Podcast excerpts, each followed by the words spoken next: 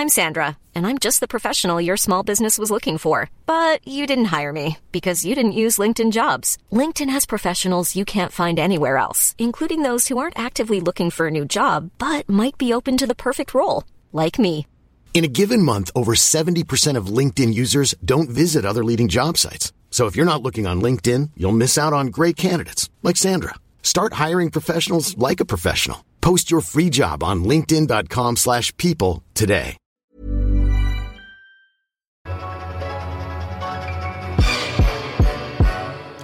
Toutes et à tous, bienvenue dans One and Done, votre podcast draft euh, sur le site Dunkebdo. C'est Alan au micro, je suis ravi de vous retrouver pour ce deuxième épisode. Un épisode qui suit euh, la loterie qui a eu lieu euh, en début de semaine et qui a dessiné un petit peu plus ce qui allait se passer lors de, la draft de juin prochain. Et avant de commencer, déjà, je voulais vous remercier. Remercier pour vos écoutes, pour vos remarques, pour vos encouragements après le premier épisode que j'ai sorti la semaine dernière sur Triangle. D'ailleurs, si vous découvrez maintenant que le podcast, n'hésitez pas à aller l'écouter. Et pour ce deuxième épisode, on va s'intéresser à un deuxième joueur, deuxième prospect. Si vous avez écouté le dernier podcast d'Unkebdo, euh, qui est sorti dimanche dernier, vous avez peut-être deviné de qui j'allais parler. Ailier, gaucher, c'est bien Miles Bridges, l'ailier de Michigan State. Donc on va s'intéresser aujourd'hui à Miles Bridges, l'ailier sophomore le gaucher euh, hyper explosif mais qui a aussi des problèmes dans son jeu. On va voir tout ça. Miles Bridges il avait surpris beaucoup de monde l'an passé en décidant de retourner en NCA pour une deuxième saison. On l'annonçait top 10 il disait vouloir amener sa fac au titre NCA donc Michigan State mais aussi être le meilleur joueur du championnat sur les couleurs des Spartans. Si beaucoup ont critiqué ce choix dont moi l'année passée il pouvait se comprendre si Miles Bridges entendait en fait développer divers aspects de son jeu qui lui manquait lors de son année freshman, et tout cela avant de passer pro. Notamment son handle, qui est pour moi son gros point faible, mais aussi son intelligence défensive. C'est donc sur ça que je me suis en fait concentré pour étudier le profil de Miles Bridges dans sa deuxième saison NCA, voir les progrès de ce joueur et ainsi le projeter en NBA. Une chose qui n'a pas été simple, parce qu'il avait des éléments délicats autour de lui, à, du côté de East Lansing. Il jouait pas à sa position, position pardon. En fait, c'est un twinner Miles Bridges mais pour moi c'est plus un 4 dans le jeu moderne. Et cette année il y avait Jaren Jackson Jr. et Nick Ward dans la raquette de, Michigan State. Donc il jouait 3 et c'était pas facile pour lui de vraiment s'épanouir. C'était une tâche délicate pour lui, mais aussi une tâche délicate pour nous, pour l'observer, pour juger son futur NBA. Car comme j'ai dit, en NBA, je jouera pas dans un système de la sorte. Ou alors, si je joue de la sorte, on aura vraiment un problème pour le maximiser. Ça posera vraiment des soucis.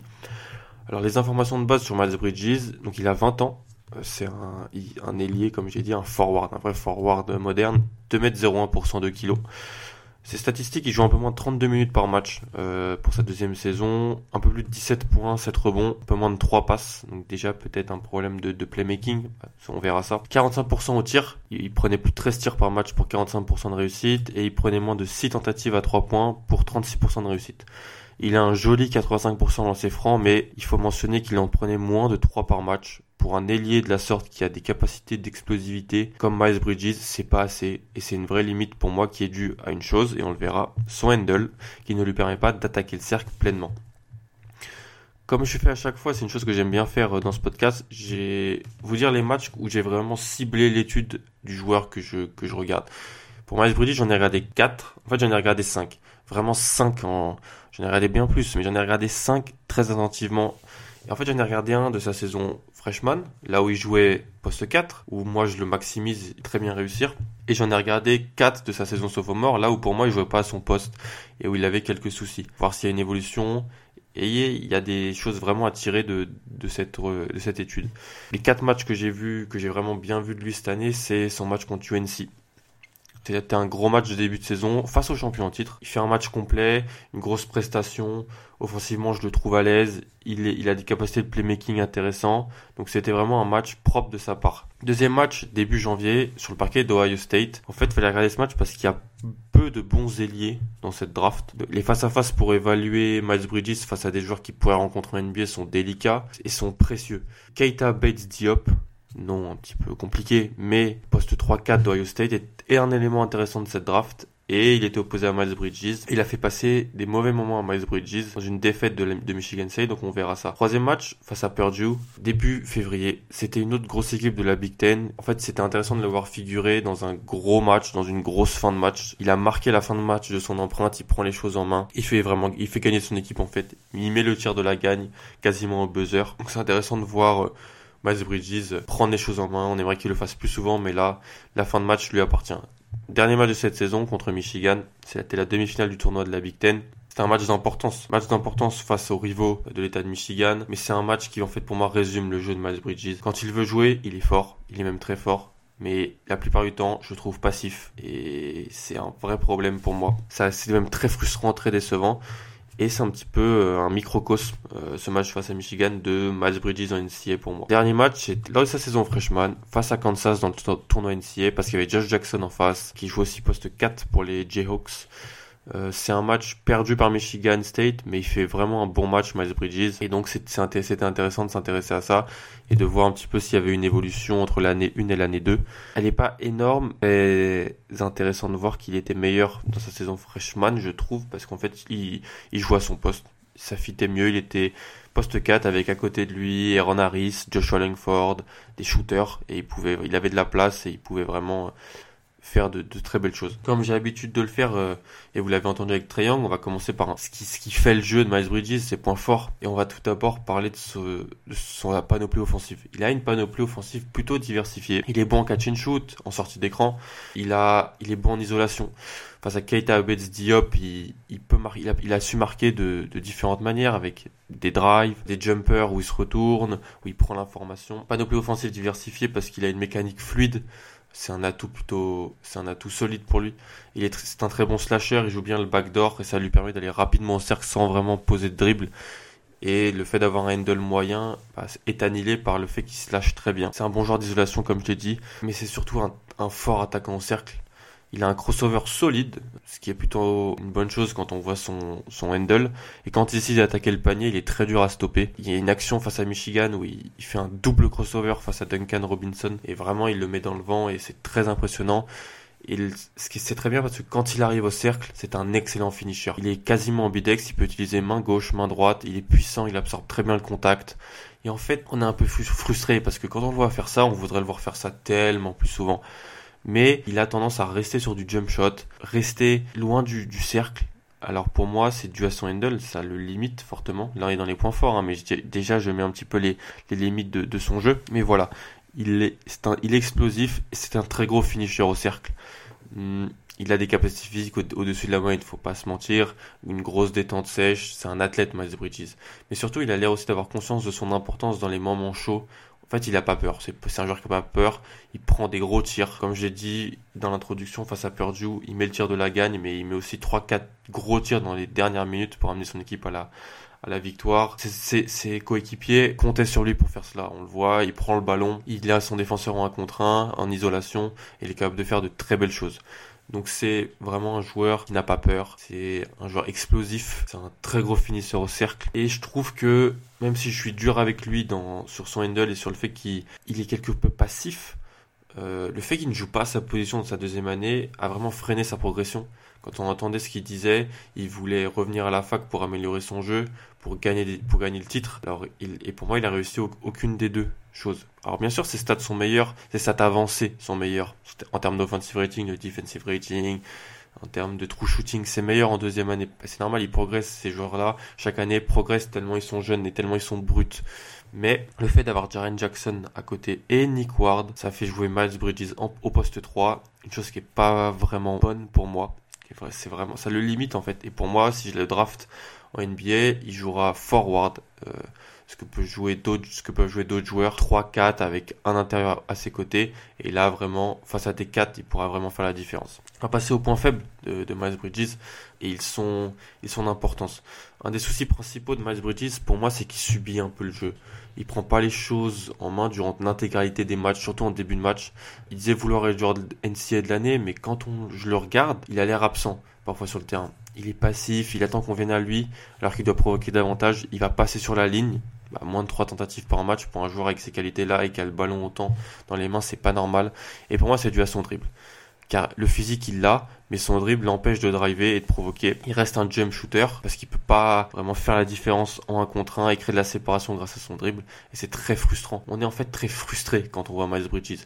On voit tout ce qu'il peut faire, on voit tout ce qu'il peut donner, mais son handle le limite fortement dans la création notamment. Il subit un peu le match, euh, il subit les matchs, voilà, face à Ohio State où son équipe perd de beaucoup, de, de beaucoup, il se réveille à moins 20 dans les 8 dernières minutes dans la première mi-temps, on ne le voit pas. On le voit les trois, les deux trois premières minutes où il met deux trois beaux paniers. Ensuite, on le voit pas. Il a des gros trous d'air.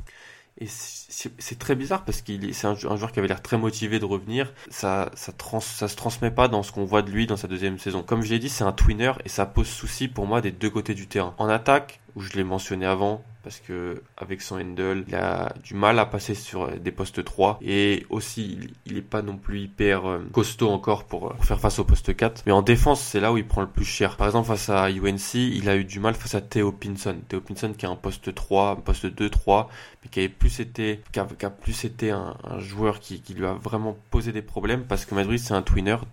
Il il est trop lent pour les postes 3 comme Jaquan Lyle d'Ohio State ou Theo Pinson de UNC.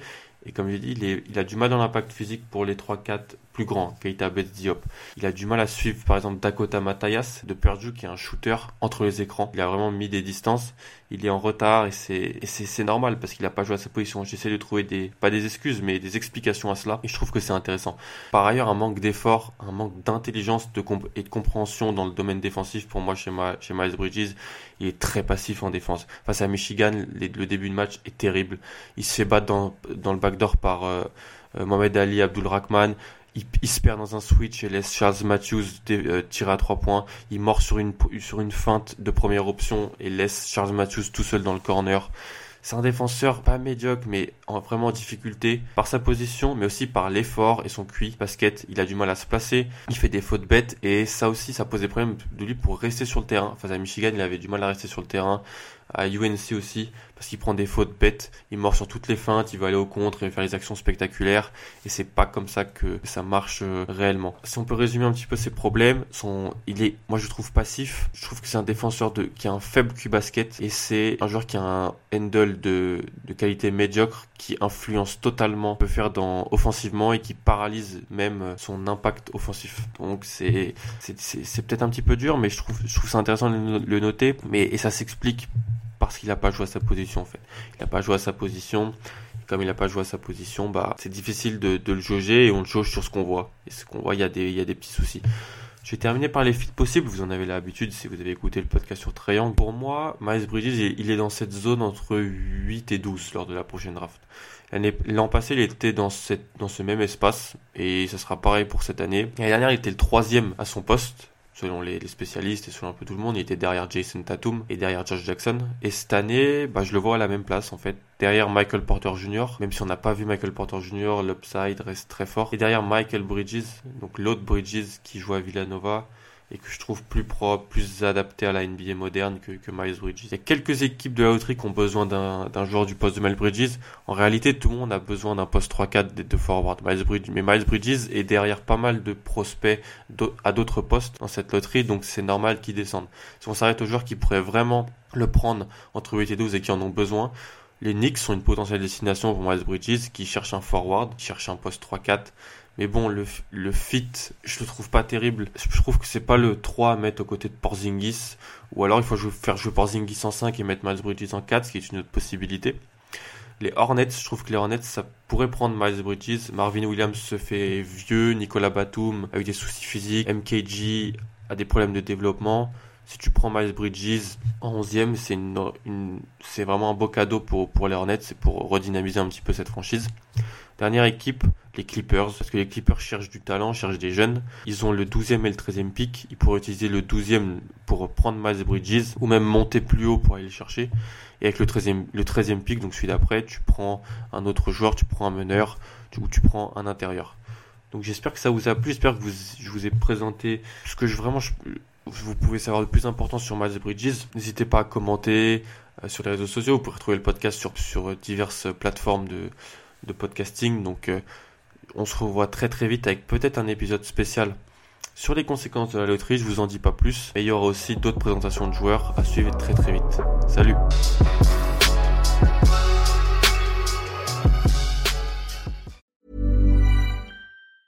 Hey, it's Danny Pellegrino from Everything Iconic. Ready to upgrade your style game without blowing your budget?